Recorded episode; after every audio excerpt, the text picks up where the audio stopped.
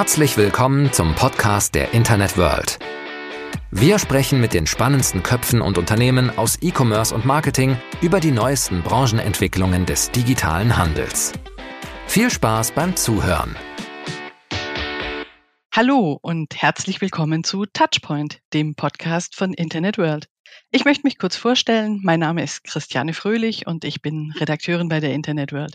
Und ich möchte in der heutigen Episode unseres Podcasts über ein Thema sprechen, von dem es heißt, dass die Deutschen meistens nicht so gerne drüber reden, nämlich über Geld. Genauer gesagt darüber, wie ein Händler zu seinem Geld kommt. Denn in aller Regel braucht er die Hilfe von Spezialisten, um Geld in seinem Shop, in seinem Laden anzunehmen. Er braucht die Dienstleister, die für ihn tagtäglich die Transaktionen abwickeln, die Payment Service Provider. Und bei mir zu Gast ist Alexa von Bismarck. Sie ist seit vier Jahren die Deutschlandchefin eines ebensolchen Payment Service Providers, nämlich des Zahlungsdienstleisters Adyen und kennt sich dementsprechend gut im Markt aus. Und zusammen mit ihr möchte ich unter anderem einen Blick darauf werfen, warum Investoren zurzeit eine Milliarde nach der anderen in Zahlungsdienstleister stecken und was das für den deutschen Markt bedeutet, was das für Folgen hat. Und ich möchte mit ihr darüber reden, wie und warum sich das Serviceangebot der Dienstleister verändert und vor allem auch, was das ganz konkret für die Händler bedeutet. Ich freue mich sehr, dass du heute da bist. Herzlich willkommen, Alexa. Ja, vielen Dank. Ich freue mich auch sehr. Alexa, ich weiß nicht, wie es dir geht. Mich schauen einige meiner Kolleginnen immer wieder sehr mitleidig an, wenn das Thema Payment aufkommt, weil sie es so sperrig finden, so kompliziert finden und meine Begeisterung dafür so gar nicht nachvollziehen können. Was reizt dich am Thema Bezahlen an Bezahlprozessen? Das ist lustig, weil mir geht es tatsächlich ähnlich. Also ich glaube, es ist immer noch ein Bereich, der, für den sich nicht jeder begeistern kann, was ja irgendwie auch verständlich ist. Also äh, mich reizt insbesondere, dass ich glaube, der, der in unserem täglichen Tun haben wir ja ähm, Punkte, in denen wir mit Bezahlen interagieren. Das heißt, äh, jeder, der morgens aufsteht und sich wieder direkt beim Bäcker einen Kaffee holt und mit der Karte zahlt oder ob er dann auf Spotify seine Musik hört. Es gibt ja, es ist überall das Thema Bezahlen und erleichtert auch den Alltag. Deshalb finde ich es total spannend, wie Technologie uns hilft, gut durch den Tag zu kommen. Mhm, das stimmt. Ich glaube, das ist was, was da immer wieder eine Rolle spielt. Wir sind ständig in Berührung damit und oft ist es so selbstverständlich, dass wir gar nicht drüber nachdenken, was tatsächlich im Hintergrund so alles mitläuft. Genau. Ich möchte noch mal einen kurzen Sprung quasi ganz an den Anfang machen. Ich erinnere mich noch ziemlich genau daran, wie ich das erste Mal über den Begriff Payment Service Provider gestolpert bin. Das ist mittlerweile, ich weiß nicht, ich glaube zehn, elf Jahre her und ich habe damals verzweifelt versucht, mir ein Bild zu machen, was das eigentlich ist und was sich dahinter verbirgt. Für alle, denen es vielleicht ähnlich geht, die nicht so tief im Thema stecken, in drei Sätzen, was macht ein Payment Service Provider? Also ein Payment Service Provider ist sozusagen eine Schnittstelle zwischen einem Händler und den Shopperbanken, könnte man sagen. Also wenn man als Shopper äh, einkauft, online als einfachstes Beispiel, dann sind wir als Bezahldienstleister oder Payment Service Provider diejenigen, die das Geld von dem Bezahlmittel des Shoppers holen und es dann an den Händler oder die Händlerbank auszahlen. Und da gibt es natürlich unterschiedliche Schritte, die zwischendrin gemacht werden müssen. Das sind Risikochecks und so weiter. Und äh, das übernehmen Bezahldienstleister. Also das ist jetzt sehr grob, aber das ist das, was wir machen. Ich glaube, das wäre, das ist eine wunderbare Zusammenfassung und ich glaube, genau sowas hätte ich mir damals gewünscht, äh, weil es für mich anfangs wirklich extrem sperrig war und schwer zu fassen. Na gut, also bei eben genau so einem Payment Service Provider bist du tätig. Äh, bei Adyen. Adyen ist ja ein niederländisches Unternehmen und hat seinen Sitz in Amsterdam. Und du warst 2013 die erste Mitarbeiterin in Berlin und bist seit 2018 die Deutschlandchefin von Adyen. Erzähl mal, wie bist du zu Adyen gekommen und was genau machst du da? Also ich bin 2013 zu Adyen gekommen über einen Zufall mehr. Ich war vorher bei einem anderen Bezahldienstleister tätig. Das ist heute Teil der PaySafe Group. Das war damals Skrill oder Moneybookers, so kannte man die. Und dann habe ich gehört, dass in Berlin ein Büro aufgemacht werden soll und kannte einfach jemanden, der dort anfangen wollte und der mich so ein bisschen mitgeschleppt hat. Und für mich ging es am Ende so aus, dass ich bei Adyen gelandet bin, für ihn nicht. Und äh, das war mehr eine Bauchentscheidung, weil ich das Unternehmen und die, das Team toll fand und irgendwie dachte, da ist passiert was Großes. Und dann habe ich angefangen als Account Manager Und wir haben das Team dann relativ schnell aufgestockt mit weiteren Kollegen, die sich auch im Merchant Facing, also auch mit Händlern direkt befassen. Also wir haben nur kommerzielle Teams in Berlin sozusagen, kein Produkt und kein Development. Und das ist dann so ein bisschen natürlich gewachsen. Und dann ergab sich die Chance 2018, weil unser vorheriger Country Manager in die USA ging, auch für uns. Da ist er auch immer noch. Und dann hatte ich die Chance, ja, zu übernehmen. Und es macht wahnsinnig viel Spaß. Was ich genau mache, ist äh, am Ende total divers. Also ich kann den eigentlichen Arbeitstag schwer beschreiben, weil der unterschiedlich ist und immer davon abhängig ist, was am Markt passiert. Also ich bin oft in Kundenmeetings, ich beschäftige mich viel mit Bestandskunden, aber bin am Ende auch diejenige, die so versucht, die Produktentwicklungsnotwendigkeiten nach Amsterdam zu kommunizieren und durchzusetzen. Also es ist so ein Mix aus internen und externen Themen, die mich jeden Tag beschäftigen. Mhm. Das heißt, da hast du einfach auch immer einen sehr genauen Blick auf den Markt, denke ich mal. Und ähm, wenn man so auf die letzten ich weiß nicht, fünf, sechs, sieben Jahre schaut, finde ich, hat sich der Markt der also im Markt der Payment Service Provider echt vieles verändert. Auf der einen Seite gab es ähm, wirklich viele Übernahmen, Zusammenschlüsse, wo Investoren sich eingekauft haben, äh, Unternehmen zusammengelegt wurden. Äh, der Markt hat sich da einfach ein Stück weit konsolidiert und gleichzeitig auch in dieser Entwicklung pumpen Investoren derzeit wirklich Milliarden in Payment-Dienstleister. Ich habe unlängst eine Meldung da gehabt, dass der britische Anbieter Checkout.com eine Milliarde US-Dollar in einer Finanzierungsrunde eingesammelt hat und jetzt eine Bewertung von 40 Milliarden Dollar hat. Und damit liegt er knapp hinter Klarna, die mit, glaube 45 Milliarden Dollar bewertet sind und zum wertvollsten Startup Europas geworden sind. Was macht die Branche so attraktiv für Investoren, dass da so viel Geld fließt? Also mein Blick ist natürlich auf den Markt immer eher die Linse der Händler. Und ich glaube, wenn man da einen Schritt zurücknimmt, bevor man über Investoren spricht, ist es ja schon spannend, was passiert. Wenn wir überlegen, wie wir heute bezahlen im Vergleich zu vor sechs Jahren, also die meisten nutzen oder viele nutzen Wallets, Google Pay, Apple Pay. Wir arbeiten in Deutschland mittlerweile mit Händlern viel mehr zusammen, um das Thema Contactless, was natürlich auch durch die Pandemie gestiegen ist, auszurollen. Also das ganze Thema Cash schrumpft und das Thema Online-Zahlung wächst, auch in Store, also auch am Point of Sale sozusagen. Und das ist einfach ein riesiger Markt, der, der weiter wächst, also in Deutschland, aber auch weltweit. Und deshalb ist es natürlich total interessant, denn am Ende ist es das ganze Thema Zahlen ein, wie, oder so sehen wir es, eine Option für Händler, das Shopping-Erlebnis zu verbessern. Also wie schaffe ich Kundenbindung, wie schaffe ich wiederkehrende Zahlungen, wie schaffe ich es, dass der Händler, äh, der Kunde, äh, der Shopper gerne bei mir einkauft. Und davon, daran sehen wir, dass das Thema Payment ein wichtiges, ein wichtiger Bestandteil ist, der aber natürlich auch total komplex ist.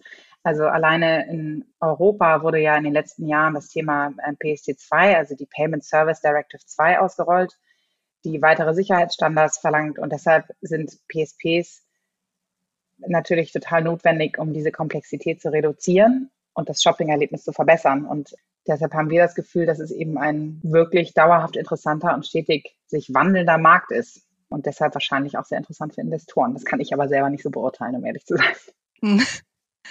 Wenn da so viel, so viel Geld fließt, ermöglicht das ja eben auch immer wieder eine Expansion in neue Märkte. Ich habe den Eindruck, es kommen immer und immer wieder äh, neue Player mit auf den deutschen Markt. Vor ein paar Jahren war es äh, Molly, auch aus den Niederlanden. Jetzt gerade versucht, glaube ich, auch Checkout.com in Deutschland da mehr Fuß zu fassen oder auch Stripe.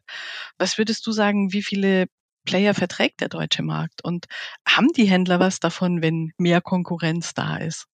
Also wir glauben, dass ähm, Wettbewerb immer gut ist. Das keeps you sharp sozusagen. Ich glaube, das zwingt alle wirklich kundenzentriert zu denken. Ich kann nicht beurteilen, wie viele PSPs auf einen Markt passen, um ehrlich zu sein. Ich glaube, es geht mehr darum zu verstehen, woher das Business kommt. Also wir haben früher immer gesagt, und das stimmt immer noch zum großen Teil, viele der Händler arbeiten mit ihren klassischen Banken zusammen, um Bezahlungen abzuwickeln. Und das ist nicht deren Kerngeschäft. Das heißt, das ganze Thema Innovation bleibt mehr auf der Strecke, als dass man sich wirklich mit einem Technologieunternehmen damit befasst. Deshalb geht es nicht darum, die neuen PSPs anzuschauen auf dem Markt, also nicht nur, sondern oftmals sind wir auch in Sales-Prozessen mit Bestandsbanken, wo wir dann einfach Geschäft gewinnen, was vorher noch gar nicht sich mit PSPs beschäftigt hat. Also um, ähm, äh, um ehrlich zu sein, wir sagen immer, der Markt ist groß genug. Mhm. Also ich habe auch den Eindruck, dass der Markt zumindest viel verträgt, eben genau wie du gesagt hast, weil äh, immer neue Zahlverfahren kommen, weil sich das Bezahlen verändert, weil es immer komplexer wird und weil es eben einfach ja Spezialisten braucht, ja, weil Händler das in dieser Komplexität alleine überhaupt nicht mehr handeln können.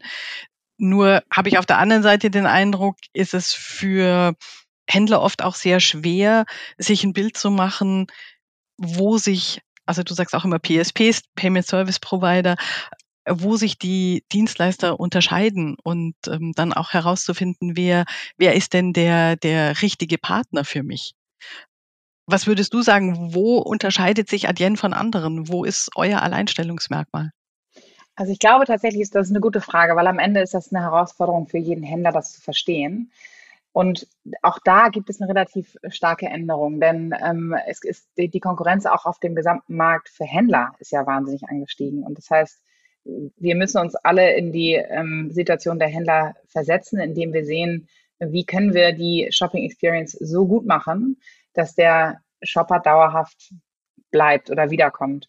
Und das ist das, was wir versuchen klarzustellen in unserer als Alleinstellungsmerkmal, dass wir keine wir, für uns ist Payment keine ähm, Commodity. Also es ist, sondern es ist ein, ein, ein strategisches, ja, eine strategische Möglichkeit, mehr Umsatz zu generieren, wenn man es richtig einsetzt. Und die Schwierigkeit ist natürlich zu verstehen, welches Problem der Kunde lösen möchte und wie wir dazu passen. Und deshalb sind wir viel im Direktvertrieb unterwegs und ja, versuchen, versuchen im direkten Gespräch solche Themen rauszufinden. Wenn du sagst Kunde, meinst du damit den Online-Shopper oder den Händler? Das Problem für den Händler. Unser, unser Kunde ist der Händler. Genau. Natürlich. Also wir versuchen zu verstehen, welches Problem möchte der Händler lösen und was möchte er zukünftig machen, weil der Wechsel eines Bezahldienstleisters, das hat einer mal gesagt, ist wie eine Operation am offenen Herzen. Da muss wirklich alles gut funktionieren. Da darf nichts schief gehen, weil es am Ende sofort einen finanziellen Impact hätte, wenn was schief ginge. Und deshalb muss man natürlich genau verstehen, welches Problem zu lösen ist und auch, wo der Kunde in den nächsten Jahren hin möchte. Was wollen wir strategisch gemeinsam erreichen? Ich glaube, unsere Stärke ist sehr, dass wir langfristige Partnerschaften aufbauen und gemeinsam wachsen, denn das ist ja das Modell. Wir sind nur erfolgreich, wenn der Händler erfolgreich ist. Und deshalb ist es total erforderlich, dass wir verstehen, was er erreichen möchte. Mhm. Jetzt bin ich mal ein kleiner Ketzer und sage, wenn ich jetzt mit anderen sprechen würde, mit anderen Payment Service Providern, die würden sehr ähnliches sagen. Um zu sagen, okay, wir müssen die Probleme für die Händler lösen, wir müssen schauen, wo es strategisch hingeht. Damit bleibt der Händler aber immer noch vor der Frage, was machen denn die einen anders als die anderen? Okay, also was wir anders machen als andere ist, dass wir alles in-house bauen. Also unsere gesamte Plattform ist eine einzelne Plattform. Wir haben nie hinzugekauft und das ist deshalb ein wesentliches Unterscheidungsmerkmal, weil wir die Option haben, wesentlich besser Daten zu nutzen. Also wenn wir jetzt in die Zukunft schauen, wäre es ja ideal zu sagen, wir wollen eigentlich Händler bedienen, die auf allen Kanälen verkaufen. Also wir wollen nicht nur isolierte E-Commerce-Läden, sondern wir sagen, eigentlich will der Shopper beim Händler kaufen und der Kanal ist egal. Also ich möchte mal in den Laden gehen und mal möchte ich online kaufen. Ich will, dass das Erlebnis gleich ist.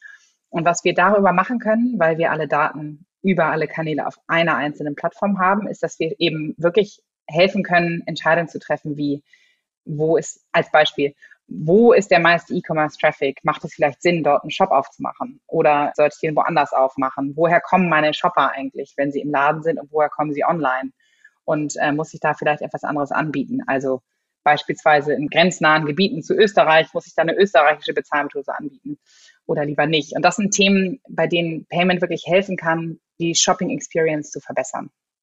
Und wir sagen, unser größtes Alleinstellungsmerkmal und wirklich eine Abgrenzung zu allen im Markt ist, dass wir unser Produkt nur in-house und alleine ähm, gebaut haben.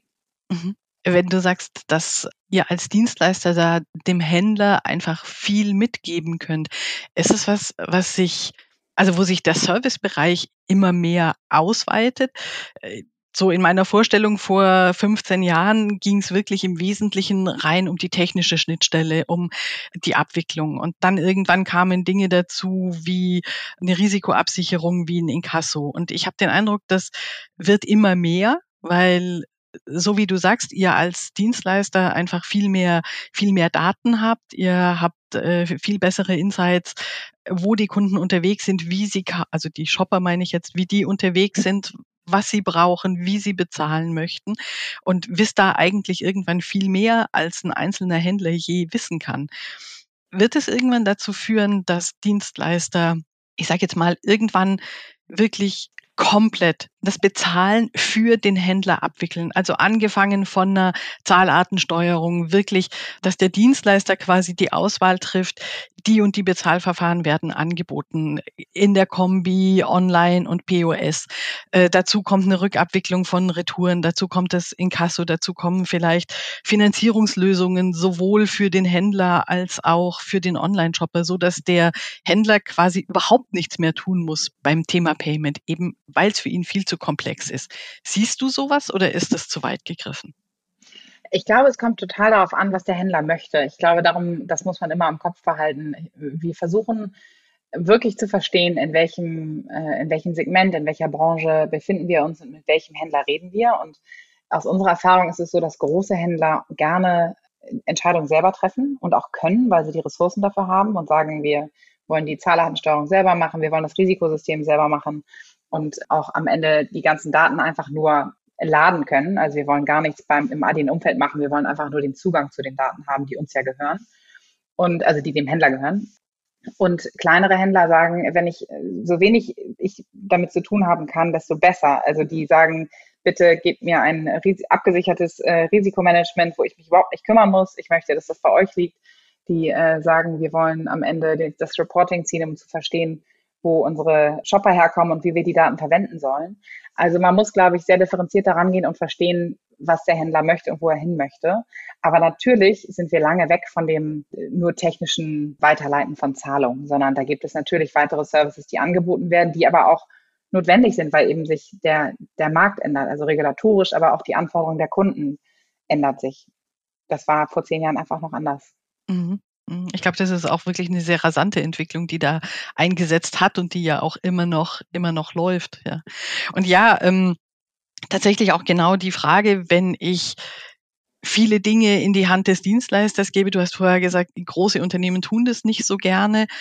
Ja, der Händler verliert vielleicht ein Stück weit auch einfach Know-how, wenn er viel aus der Hand gibt. Und äh, ich höre immer wieder so ein Argument, äh, dann mache ich mich auch als Händler sehr abhängig von dem, was mein Dienstleister da tut. Und wenn ich dann irgendwann vielleicht doch mal den Dienstleister wechseln will, dann ist es extrem schwierig, weil eben alles so eingespielt ist und ich eben alles dort aus einer Hand bekomme. Ist es was, wo du den Eindruck hast, dass Händler bei euch da, ich sag mal, kritisch sind? Auch da kommt es so ein bisschen darauf an, äh, was das Problem des Händlers ist. Also was wir machen und was aber auch andere machen natürlich, ist, dass wir die Komplexität reduzieren.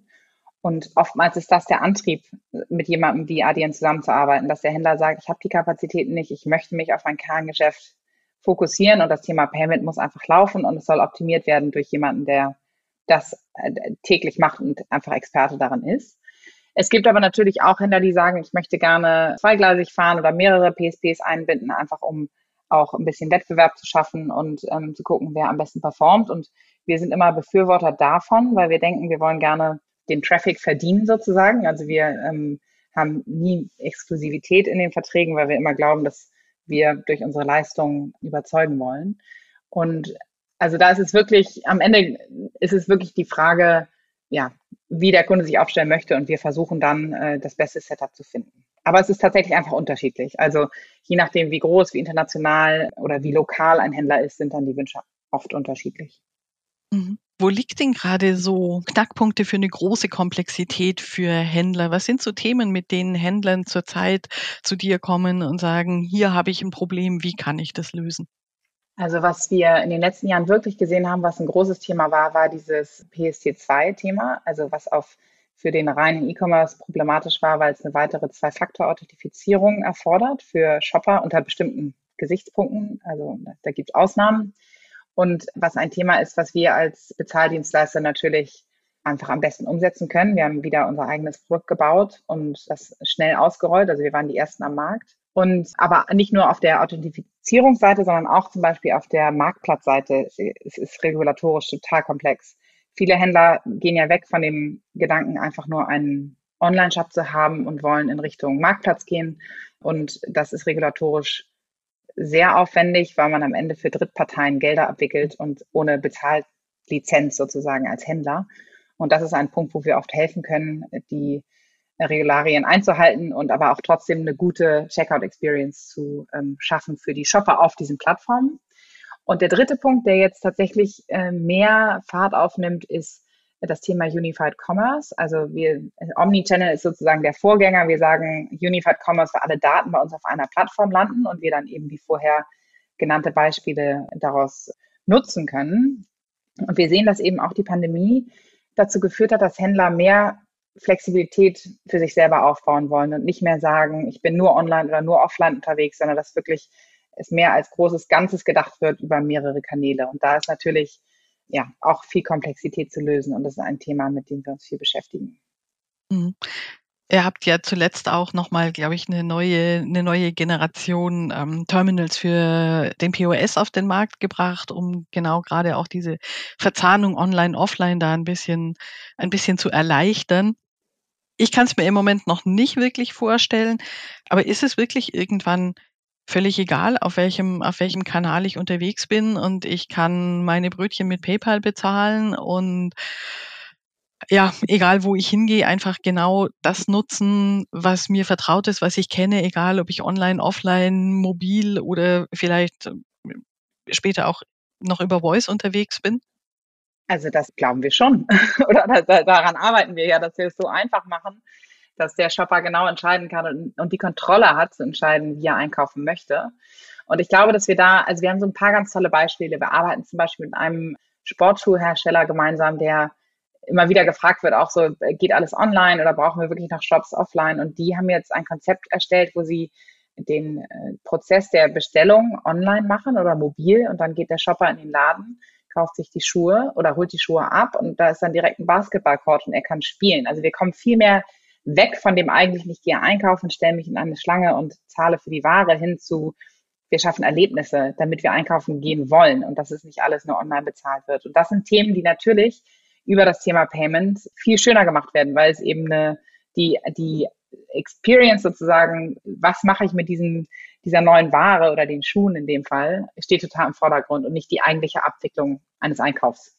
Mhm. Aber das ist natürlich was, was ein Händler so nicht leisten kann. Da braucht er eben jemand, der genau diese Komplexität im Hintergrund für ihn abwickelt, weil sonst das einfach überhaupt nicht mehr machbar ist. Genau. Genau. Also für einen größeren vielleicht ja, aber ähm, für eben kleinere stationäre Filialen, kleinere Ketten, was weiß ich, wir haben hier bei uns in der Gegend äh, kleinere Bäckereiketten mit vielleicht vier, fünf, sechs Filialen, äh, die werden jetzt sicher nicht anfangen, im großen Stil zu versuchen, alles anzubieten, weil es einfach nicht lohnt. Ja. Nee, aber wir haben auch schöne Beispiele von, also Bäckereien oder Cafés, wo wir das Thema, das ist jetzt so ein bisschen Nerd-Sprache, aber Card-Linked Loyalty ja, mit denen wir das machen. Das heißt, dass ich eben nicht mehr eine Karte brauche, wo ich einen Stempel kriege, um vier Kaffees abzurechnen, den fünften kriege ich umsonst, sondern wo ich einfach die Kreditkarte als Identifikationsmittel nehme bei der Zahlung und dann weiß, ach, der hatte ja schon vier Kaffees, den fünften kriegt er jetzt umsonst. Und das sind natürlich total innovative Themen, die für einen Shopper wahnsinnig angenehm sind, weil ich die Karte oder das Telefon sowieso dabei habe und nicht eine extra Stempelkarte brauche.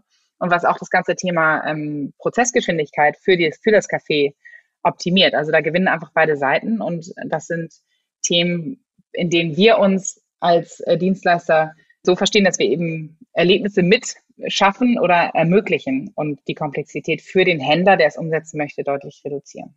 Ja, ich glaube, das Thema Komplexität ist wirklich für die Händler das große Thema. Wenn man sich das wirklich anschaut, was da an Themen immer wieder dazukommt, eben allein auch mit Expansion ins Ausland, was brauche ich dort für Zahlarten, ähm, was sind regulatorische Vorgaben dort. Ich glaube, das ist tatsächlich so der, der ganz große Knackpunkt. Und erst wenn das ein Stück weit geregelt ist, ist auch, ich sag mal, wieder Raum für Innovation, weil das Alltagsgeschäft nicht so viel bündelt.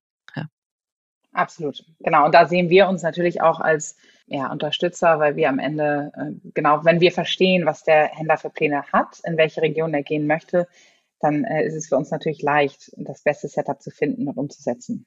Mhm. mhm. Du hast vorher des Öfteren gesagt, dass ihr eure eigene Plattform gebaut habt und dass ihr die Dinge selber in der Hand habt und nichts zugekauft habt. Das fand ich auch sehr auffällig, wenn ich den Markt so in den letzten Jahren angeschaut habe. Adyen ist seit 2018 börsennotiert. Das heißt, ihr seid in dem Sinne nicht auf große Finanzierungsrunden oder so angewiesen. Ihr könntet euch an der Börse immer wieder frisches Geld holen.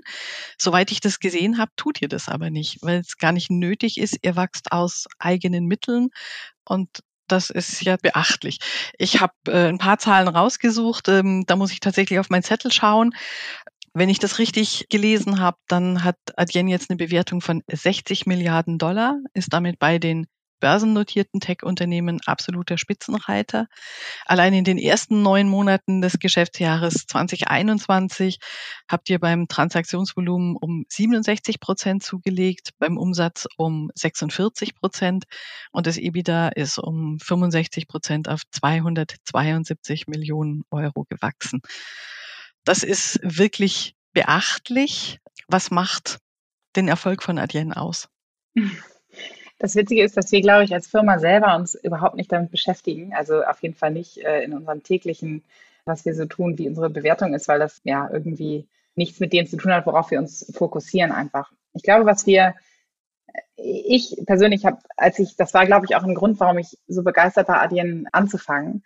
Ich habe das Gefühl, dass wir ein Gründerteam haben, was einfach sehr, sehr erfahren ist, was ja vorher auch schon im Payment-Bereich war und einmal auch das Thema Akquisition mitgemacht hat und danach gesagt hat, nie wieder werde ich das tun oder werden wir das tun.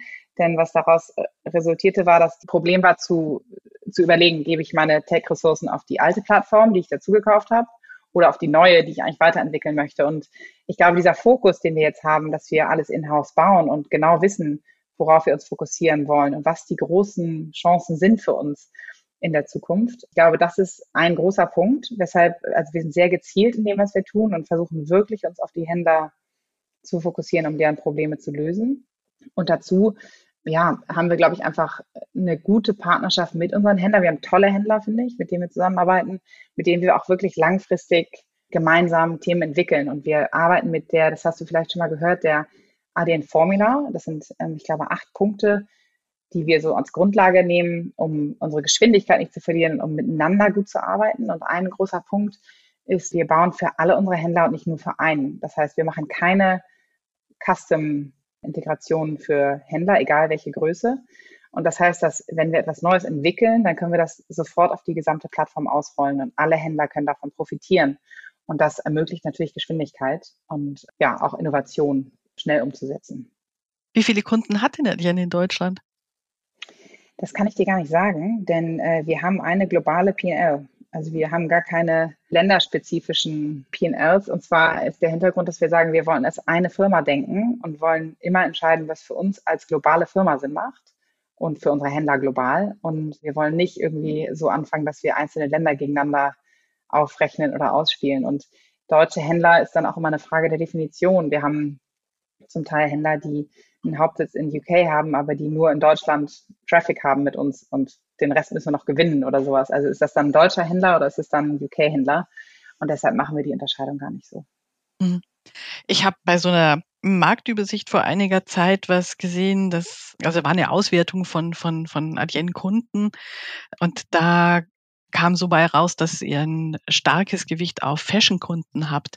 Allerdings äh, basierte diese Auswertung, auch wenn sie erst äh, vor ein paar Monaten veröffentlicht worden ist, auf Zahlen von 2019. Ist das tatsächlich so? Habt ihr einen Schwerpunkt in der Fashion-Branche? Ist der noch und wollt ihr das verändern? Oder ist das was, wo ihr sagt, nee, da leben wir gut mit, äh, das wird auch ein Schwerpunkt bleiben? Ich glaube, das ist einer von vielen. Also wir haben viele digitale Händler, wir haben viele ähm, Retailer, aber das ist nicht nur Fashion, sondern es sind auch andere Retailer. Wir haben aber auch, äh, sind auch in anderen Bereichen unterwegs, also auch im Thema Plattforms beispielsweise. Darum kann ich gar nicht sagen, dass wir da einen speziellen Fokus haben. Das ist eher, glaube ich, dass wir wahrscheinlich mit einigen erfolgreich waren und dann andere verstanden haben, dass wir ein guter Partner sind. Aber es war nicht, weil wir jetzt irgendwie speziellen Fokus gesetzt haben. Wir arbeiten auch tatsächlich in unseren Teams so, dass wir relativ viel Freiheit lassen. Also unsere Sales-Teams können sich entscheiden, welche Händler sie angehen wollen und mit welchen sie zusammenarbeiten wollen.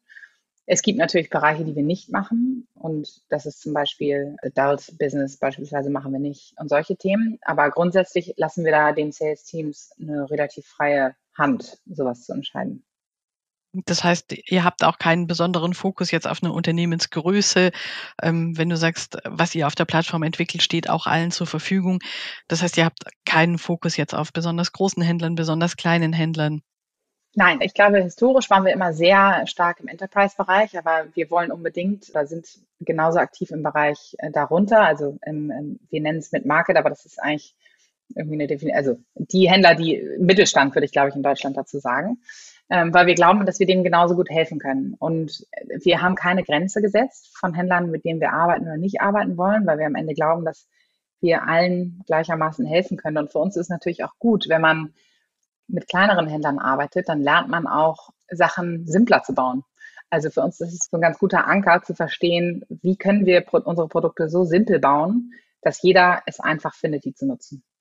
Mhm. Ja, ich glaube, also das kann ich mir auch vorstellen, dass das ähm, manchmal eine ganz, äh, eine relativ große Herausforderung ist, da auch eine große Bandbreite an Händlern denen gerecht zu werden. Also wir haben das bei uns manchmal, dass wir sagen, ähm, wenn ich für einen mittelständischen Händler schreibe, dann habe ich ein bisschen einen anderen Fokus, als wenn ich für sehr große schreibe.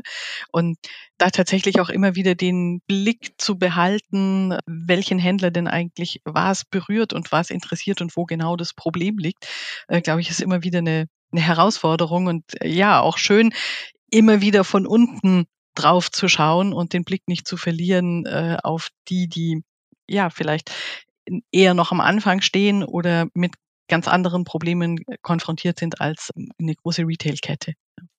Total. Es gibt ja so einige Produkte, die für kleinere Händler keinen Sinn machen. Also wenn ich jetzt in Richtung Marktplätze denke, äh, wenige kleine Händler wollen einen Marktplatz selber aufmachen. Die werden dann eher Teil als Händler auf einem Marktplatz. Ähm, also es gibt Produkte, bei denen das natürlich nicht ganz so zutrifft wie bei anderen, aber grundsätzlich sollte der Anspruch sein, dass wir ja, die, dass die, die Erfahrung, mit uns zusammenzuarbeiten, angenehm ist, egal in welche Größe man hat. Mhm. Ich mag da trotzdem noch mal kurz nachhaken, ähm, so zur Position von Adyen im deutschen Markt. Eben in dieser Marktzusammenstellung, die ich da gefunden hatte, es gibt sehr wenige, finde ich, dieser Art, äh, wo wirklich mal versucht wird, ein bisschen, ein bisschen den Markt transparenter zu machen. Ähm, nach dieser Aufstellung war Computop Marktführer in Deutschland mit, ich weiß nicht, ich glaube 38 Prozent. Dahinter die Worldline-Gruppe wo ja nach vielen Zusammenschlüssen und Übernahmen unter anderem PayOne mit drin steckt, Ingenico mit drin steckt, das Deutschlandgeschäft von Six Payment Solutions. Und an dritter Stelle dann Adyen mit 11 Prozent. Wie gesagt, basierend auf Zahlen von 2019. Äh, wo siehst du Adyen heute im deutschen Markt? Ich, die will ich super gerne mal sehen, die Aufstellung, die kenne ich gar nicht. Also für uns ist Deutschland historisch immer schon ein super relevanter Markt gewesen. Ich glaube, der erste Händler, den wir angebordet haben, war in Deutschland. Also es war ein My City Deal damals, mit dem sind wir dann sehr groß geworden. Das irgendwann wurde das dann Groupon, äh, mit dem wir weltweit ausgerollt haben. Und dann noch andere, ich glaube, Game Duell und Panfu waren wirklich die ersten Händler, die wir hatten. Und in Deutschland hatten wir auch immer ein sehr gutes Produktangebot. Das heißt, wir konnten die die Komplexität des Marktes für den Händler reduzieren, weil wir wussten, welches die lokalen Bezahlmethoden sind und ähm, haben das äh, von Anfang an gut anbieten können und deshalb auch immer sehr viel ja, neue Händler gewonnen im Markt und lange gehalten.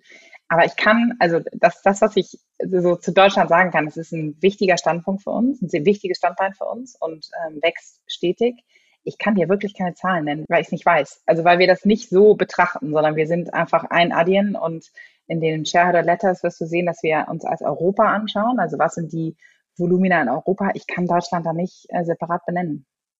Ja, ich kann auch nachvollziehen, wie du eben sagst, dass es manchmal schon alleine schwierig ist, überhaupt festzumachen, was ist der deutsche Markt? Ja, welcher Händler ähm, hat er seinen Sitz in Deutschland? Macht er seinen Hauptumsatz in Deutschland? Ja, was ist der deutsche Markt? Oder ist das Payment Team in Deutschland? Ne? Das haben wir auch ja, genau. aber nur das Payment Team ja. hier. Also mhm. Mhm.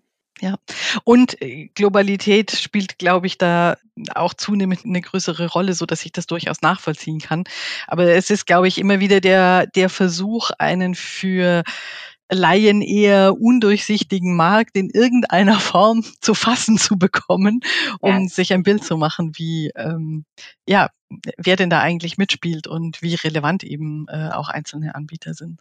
Ich möchte noch mal kurz auf das Thema Services, Entwicklungen eingehen und was auf Händler da vielleicht so in den nächsten ein, zwei Jahren zukommen kann oder welche Themen Händler besetzen können. Du hast vorher immer wieder gesagt, dass Payment eben auch was ist, äh, womit der Händler einfach ein Einkaufserlebnis schaffen kann, womit er ganz neue, äh, einen ganz neuen Umgang mit, mit dem Thema Verkaufen schaffen kann und das eigentliche Bezahlen, der eigentliche Kauf dabei in den Hintergrund rückt. Wo siehst du da noch ja, spannende Entwicklungen, die Händlern helfen können, sich von Wettbewerbern abzugrenzen, Kunden zu binden, einfach ja was Neues zu machen. Also wir glauben äh, stark daran, dass der Shopper eben im Mittelpunkt stehen sollte und die Kontrolle haben sollte und die Entscheidung treffen können soll, wie er bezahlt. Und wir haben so einen Developer bei uns in Amsterdam, der immer meint, ich habe doch mein Portemonnaie, das ist total persönlich, da habe ich verschiedenste Karten drin und Fotos und das ist nur meins. Und wenn ich dann aber online gehe, habe ich immer den gleichen Checkout. Und wir glauben schon, dass es in die Richtung geht zu sagen, wenn ich meinen Shopper besser verstehe und ihm den Checkout anbieten kann, der für ihn relevant ist, dann ist es eigentlich das schönste Shopping-Erlebnis, was ich haben kann. Und ich glaube, dass da eben sehr viel Möglichkeiten für Händler noch entstehen, den Kunden dort zu erreichen, wo er erreicht werden möchte. Also das kann eben sein über das Mobiltelefon oder online oder am Point of Sale, über Voice, also unterschiedliche Kanäle. Aber äh, dass ich dann eben auch die Möglichkeit habe, zu entscheiden, wie ich zahle und wirklich so einen, einen, ähm, ja, einen Checkout zu kreieren, der der sehr persönlich ist. Und das sind, glaube ich, Themen, mit denen sich Händler beschäftigen und wo wir natürlich unterstützen. Jetzt hatte ich gerade so die Vision, dass ihr tatsächlich als Dienstleister äh, da ja irgendwann eben viel mehr Wissen darüber habt. Ich hatte vorher schon mal diesen Ansatz.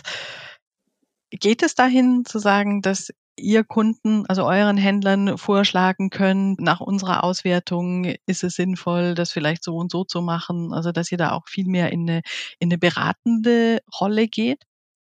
Das machen wir ja schon.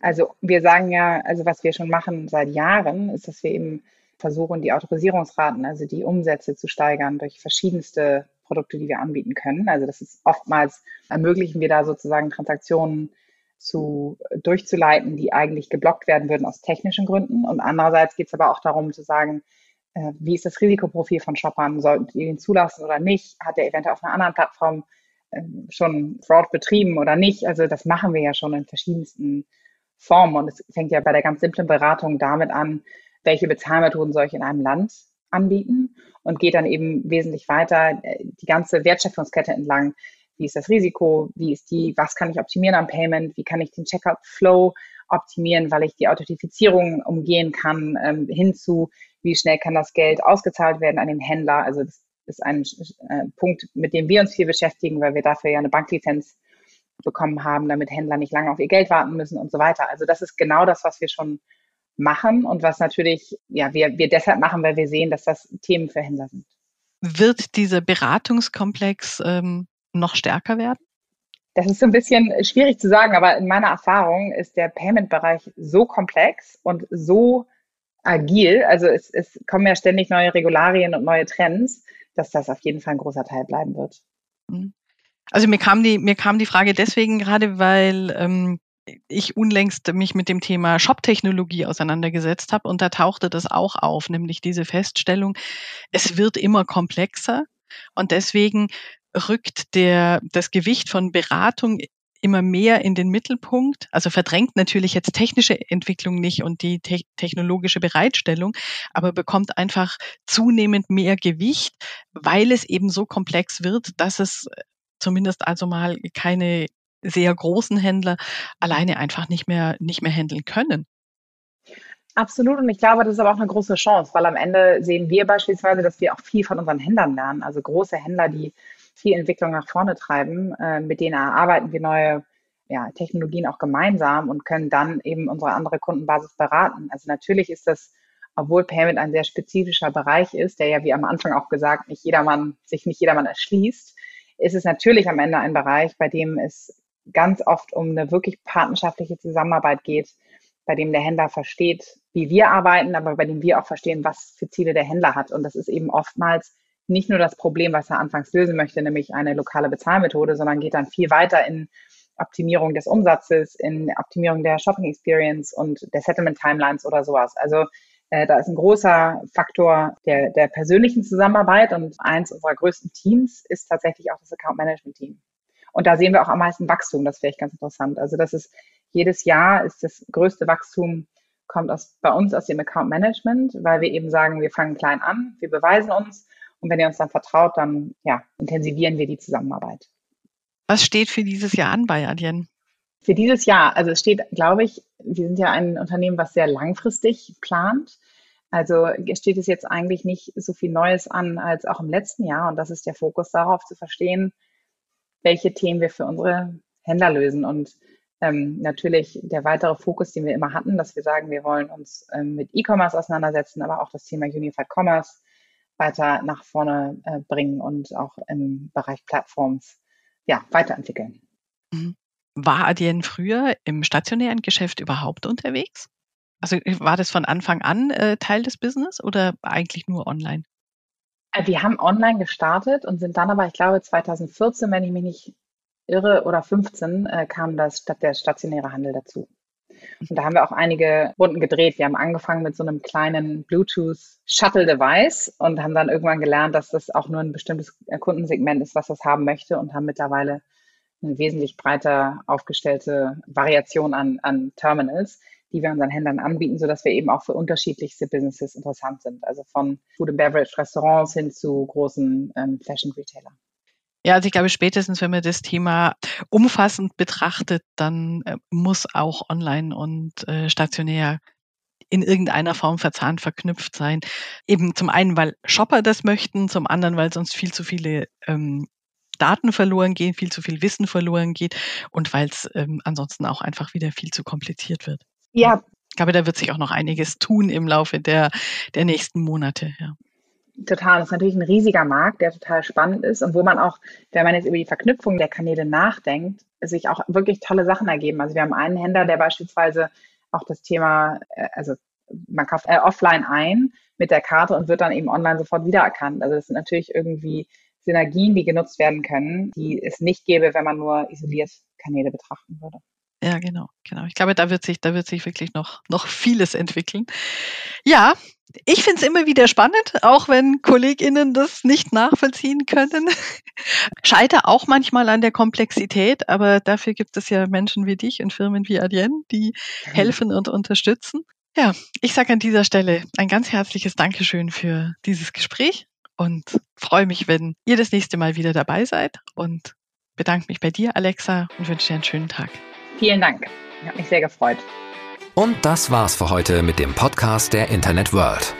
Wir sagen Danke fürs Zuhören, bleibt uns treu und bis bald zur nächsten Folge.